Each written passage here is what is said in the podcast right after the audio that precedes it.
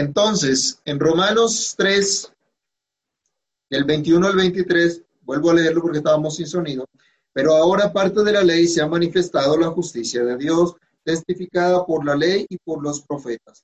La justicia de Dios por medio de la fe en Jesucristo para todos los que creen en Él, porque no hay diferencia, por cuanto todos pecaron y están destituidos de la gloria de Dios. Oremos. Padre que estás en los cielos, en el nombre de nuestro Señor Jesucristo, queremos darte muchas gracias por el privilegio que tenemos el día de hoy de acercarnos a ti, de venir ante tu presencia para adorar y bendecir tu nombre. Te imploramos, Dios del cielo, que nos dé sabiduría, que nos des inteligencia, que tu Espíritu Santo abra nuestro entendimiento, nuestros corazones, que podamos comprender tu palabra, que seamos fortalecidos en ella. Por favor, Señor, quieras tú obrar de tal manera que tu palabra traiga edificación, exaltación y consolación a nuestras vidas. Imploramos, Dios, glorifica tu nombre, glorifica tu palabra hoy en medio de nosotros. En Cristo el Señor te lo pedimos dando gracias. Amén. Bien, mis hermanos, estamos, hemos dicho ya hasta acá en el estudio que llevamos de Romanos, que todos están bajo pecado, tanto judíos como gentiles, nos dice la escritura, todos están bajo pecado. Y la ley de Dios obliga a todos los seres humanos en general, sean creyentes o no. Y en esa ley se señala precisamente el pecado, el cual ningún ser humano puede excusarse ni decir yo no lo he practicado nunca. Ningún ser humano puede decir que no ha pecado contra Dios. Decíamos que, por ejemplo, Pablo estaba hablando mostrándonos el estilo de estar en una corte celestial ante el juez de toda la tierra, en donde se han presentado todos los cargos que llevan a todo ser humano a ser declarado culpable, ya que ninguno ha cumplido las exigencias de la ley de Dios. Pero gracias debemos dar al Señor que Él no quiso dejar a toda la humanidad en esa situación tan terrible y tenía preparado manifestar su maravillosa salvación tenía determinado de antemano la forma en la cual declarar completamente rectos ante sus ojos a los que quiso darle vida desde antes de la fundación del mundo. Entramos en esta sección de la carta que desarrolla con amplitud este maravilloso tema de la justificación por la fe en Cristo. El apóstol tomará varios capítulos hablándonos acerca de esto, porque es demasiado importante para el creyente, porque es demasiado importante para la iglesia del Señor tener claridad de esta justificación por la fe. De su cabal entendimiento dependerá la práctica correcta de fe, la práctica correcta de la vida piadosa delante de Dios, las motivaciones correctas para una vida delante del Señor, delante de aquel que nos salvó quitando de nosotros la sentencia que nos pesaba por ser culpables, gracias al que llevó en nuestro lugar esa sentencia para declararnos ahora no culpables y así podernos acercar, poder ser restaurados a la comunión con Dios por la cual a la cual por naturaleza estábamos destituidos desde, nuestro, desde que nuestros primeros padres pecaron. Así que meditemos hoy en esta maravillosa noticia, justificados por la fe, aparte de la ley, justificados por la fe, aparte de la ley. Ese es nuestro primer punto el día de hoy. Esta es una obra que solo el mismo dador de la ley podía hacer sin violentar su carácter. Pablo desarrollará en los siguientes versos esta verdad. Dios es santo y no puede exigir nada menos que santidad. Dios es eterna e infinitamente justo y no puede exigir de sus criaturas algo distinto. Pero su justicia se nos acredita aparte de la ley, aparte de esa ley que Dios exige a la humanidad entera. La semana pasada estuvimos viéndolo en los versículos inmediatamente anteriores. Pero recordemos ahora Romanos 3, versículos 19 y 20. Pero sabemos que todo lo que la ley dice, lo dice a los que están bajo la ley, para que toda boca se cierre y todo el mundo quede bajo el juicio de Dios, ya que por las obras de la ley ningún ser humano será justificado delante de él, porque por medio de la ley es el conocimiento del pecado. Como mencionamos hace poco, esta ley demanda el cumplimiento de sus exigencias a toda la raza humana, ya que toda la humanidad ha sido creada por Dios y por lo tanto debe completa sujeción a Él. Todo ser humano está obligado a su creador, está obligado a obedecer. Y el que no lo haga, a su tiempo recibirá lo que merecen sus obras. Ira, para el día de la ira y de la manifestación del justo juicio de Dios. La buena noticia es que Dios mismo da su justicia al pecador sin obligarlo a cumplir en sus propias fuerzas, por su propia capacidad, las obras de la ley, que el hombre en su pecado no puede cumplir. No es que Dios exija algo ilógico, algo que no tiene sentido. No, como, como ya estuvimos afirmando, la perversión del hombre que corrompe absolutamente todas sus facultades, que afecta todas sus facultades, no va a cambiar las exigencias de Dios. Porque el hombre haya quedado imposibilitado ahora de hacer lo que es correcto, esto no quita el carácter santo de Dios y no va a disminuir esas leyes de Dios.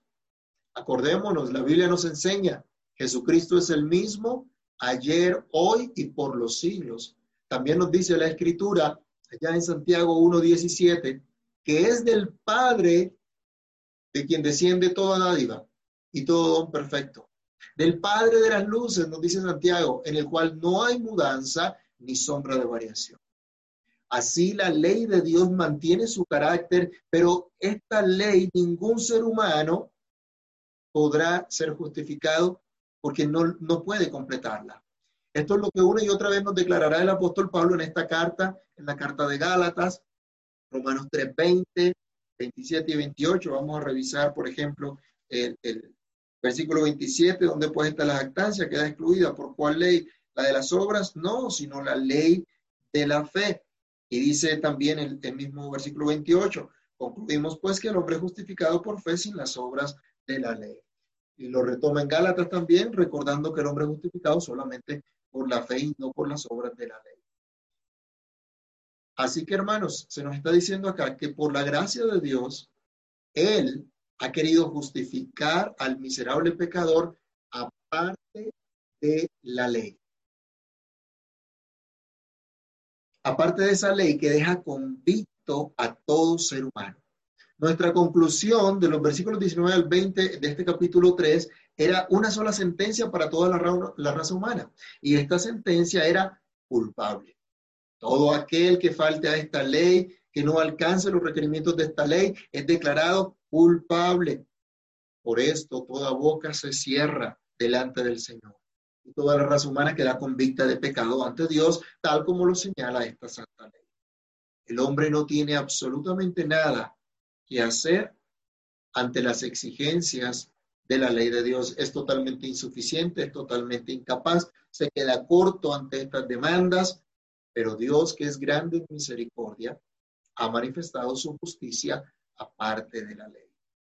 Dios ha manifestado su justicia. Ese es nuestro segundo punto. Luego de dar a conocer la mala noticia al apóstol Pablo, que absolutamente todos somos injustos, que no hay, no hay quien haga lo bueno, que no hay ni siquiera uno, ahora viene a darnos una muy buena noticia, el Evangelio de Cristo.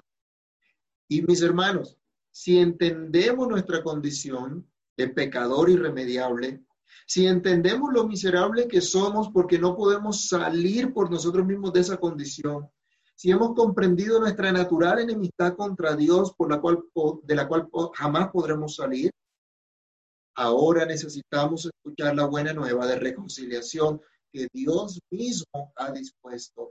Dios la ha revelado en este tiempo. Es en este último tiempo, en el, es el sentido de que habla el apóstol Pablo.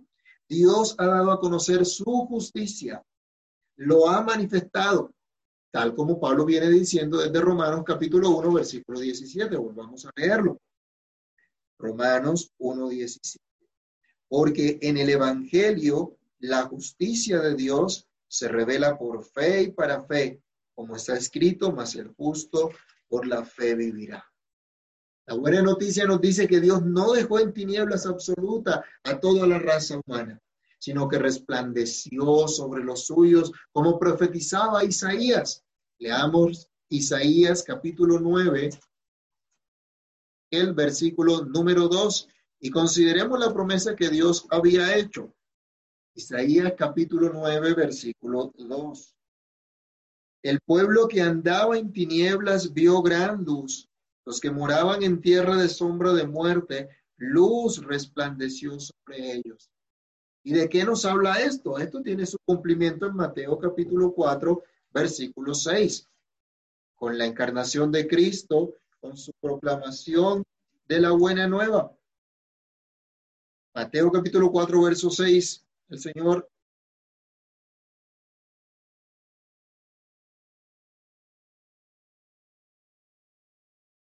Perdón, acá coloqué mal la, la, cita, no es Mateo, no es Mateo, sino Marcos.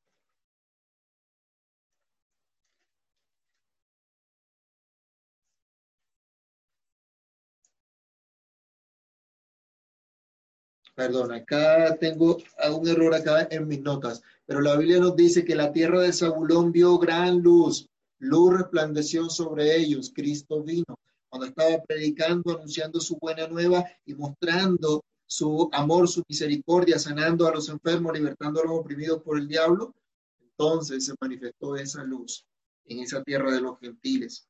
Pero también el apóstol Pablo dice allá en Gálatas 4:4 que venido el cumplimiento del tiempo, Dios envió a su Hijo, nacido de mujer, nacido bajo la ley, para liberar a los que estaban bajo la ley. Pablo mismo era testigo de ello. Él fue constituido ministro del Evangelio para dar a conocer el misterio de Cristo. Romanos 1 del 1 al 3 nos habla de ese testimonio del mismo Pablo. Toda la raza humana por naturaleza, insistimos, está perdida en tinieblas de su necio corazón. Pero Dios quiso alumbrar a los suyos con el Evangelio, con la buena nueva de nuestro Señor Jesucristo en el cual se manifiesta la justicia de Dios y ahora se ha dado a conocer plenamente, aunque ya estaba también en las escrituras.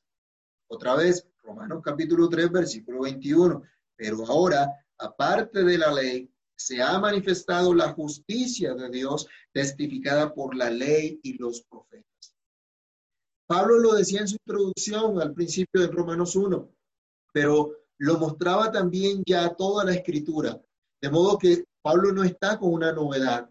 Pablo no está hablando algo extraño, sino algo que Dios mismo había mencionado, había hablado ya en los escritos de Moisés, conocidos como la ley o como la Torá. Pero también absolutamente toda la escritura, no solo los escritos de Moisés, sino también los salmos, los profetas, nos hablaban de esta justicia de Dios. De hecho, el mismo Pablo hace referencia tanto a los salmos como a los profetas. La cita que leíamos de, eh, de Romanos 1.17, él está trayendo a memoria lo que el profeta Habacuc decía. Vayamos a Habacuc capítulo 2, versículo 4. Era algo que ya Dios había revelado, que ya Dios había manifestado a través de sus profetas también.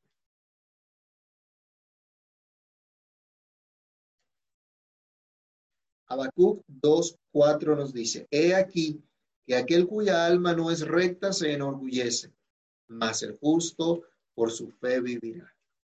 Es lo mismo que está diciendo Pablo en 1.17. Pero él también citará más adelante al salmista en el Salmo 32, versículo 2. ¿Se acuerdan de ese salmo? Donde David experimenta arrepentimiento y la dicha del perdón. Bueno, en Romanos capítulo 4, del versículo 3 al 8, él lo va a retomar. Leamos Romanos 4, 3 al 8. Porque ¿qué dice la escritura? Creyó Dios, creyó Dios a Abraham y le fue contado por justicia. Pero al que obra, perdón, 7, 7 y 8, no el 3, sino el 7, 7 y 8. Diciendo, bienaventurados aquellos cuyas iniquidades son perdonadas y cuyos pecados son cubiertos. Y aquí está citando literalmente el Salmo 32. Bienaventurado el varón a quien el Señor no inculpa de pecado. Luego entonces, Pablo está hablando lo que Dios ya había revelado, lo que Dios ya había anunciado, pero que se había hecho manifiesto en ese tiempo, en ese, en ese momento, en el tiempo presente de Pablo. Pablo entonces está sosteniendo el tiempo de Dios se ha cumplido y ahora se ha manifestado esta justicia de Dios. Ahora ha venido esta justicia del Señor. Y acá viene nuestro tercer punto, por medio de la fe. Pablo no se cansa de decir, de anunciar esto. Y el cristiano tampoco se debe cansar de proclamar esto día tras día, de hablar esta gloriosa verdad. Justificados por la fe significa justificados por medio de la fe. El vehículo que Dios usa para otorgar su justicia al pecador es precisamente la fe. Solamente la fe. La fe en acción. Ya en el capítulo 1, versículos 16 y 17 lo había dicho. Y hablaba en esta expresión de fe en fe, de confianza en confianza solamente en Dios. Esa fe en acción primero conoce la verdad revelada luego acepta esta verdad como tal y entonces confía plenamente en su contenido. Es así como el autor sagrado describe la fe. Vayamos a Hebreos capítulo 11, versículo 1. Hebreos 11, 1. Es pues la fe la certeza de lo que se espera, la convicción de lo que no se ve. Este es el canal dado y usado por Dios para que recibamos su justicia. Justicia que de otro modo seríamos incapaces de alcanzar. Pablo lo recuerda a los Efesios también. Efesios capítulo 2, versículo 8. Efesios 2.8, porque por gracia sois salvos por medio de la fe. Y esto no de vosotros, pues es don de Dios. Es Dios solo el que nos salva. Es Dios solo el que nos concede la fe, el que nos da la gracia para poner esa fe en acción. Algunos dicen, yo tengo mucha fe. Otro dirá, bueno, yo tengo poca fe. Pero cuando hablamos de la justicia de Dios por medio de la fe, hablamos de un, don que Dios da para que podamos creer y descansar por completo en lo que Él ha hecho, para declararnos no culpables en base a la justicia de solo Cristo. Esta fe nunca será un mérito nuestro, pues ya vimos que es don de Dios. Tampoco esta fe será la causa de nuestra justificación, sino el medio por el cual nos apropiamos del objeto de nuestra fe, ¿Quién es ese objeto de nuestra fe? Pues el Señor Jesucristo. Somos justificados solamente por medio de la fe en Jesucristo.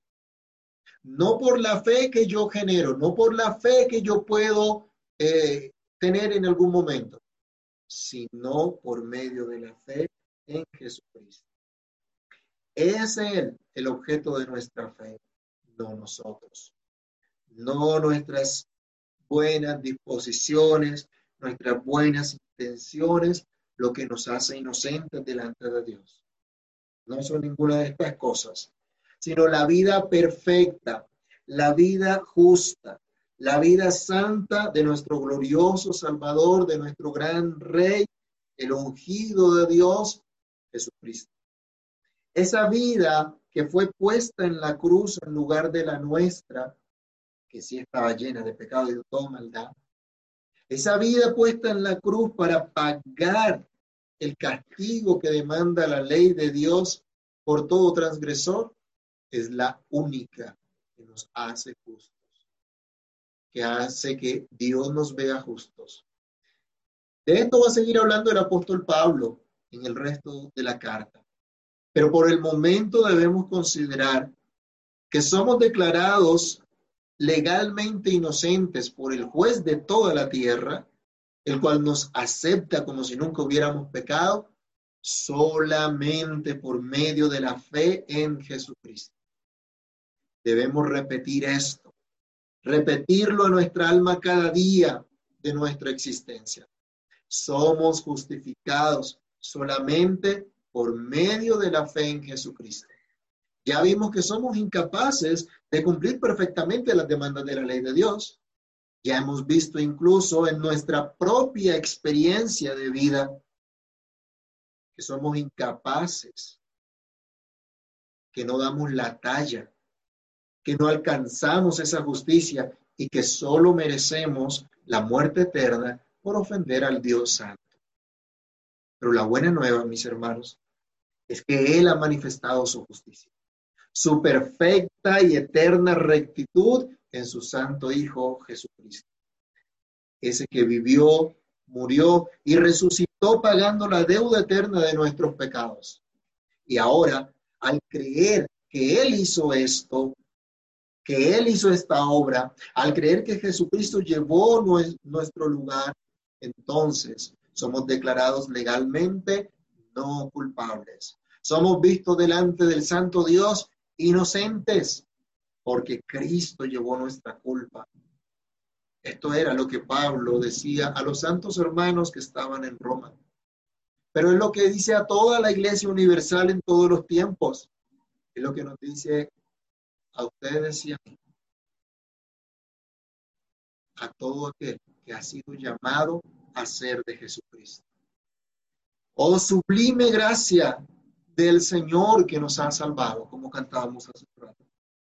Alabemos y glorifiquemos el nombre de Jesucristo por toda la eternidad.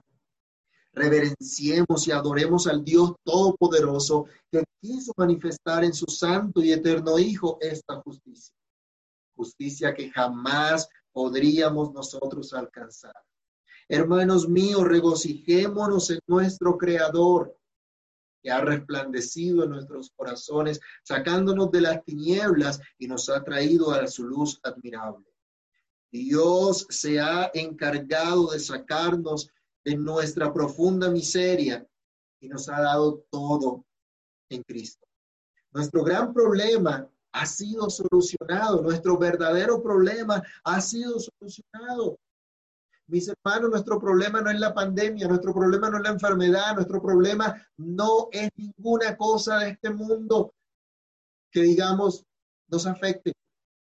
Realmente nuestro problema más grande se llama pecado.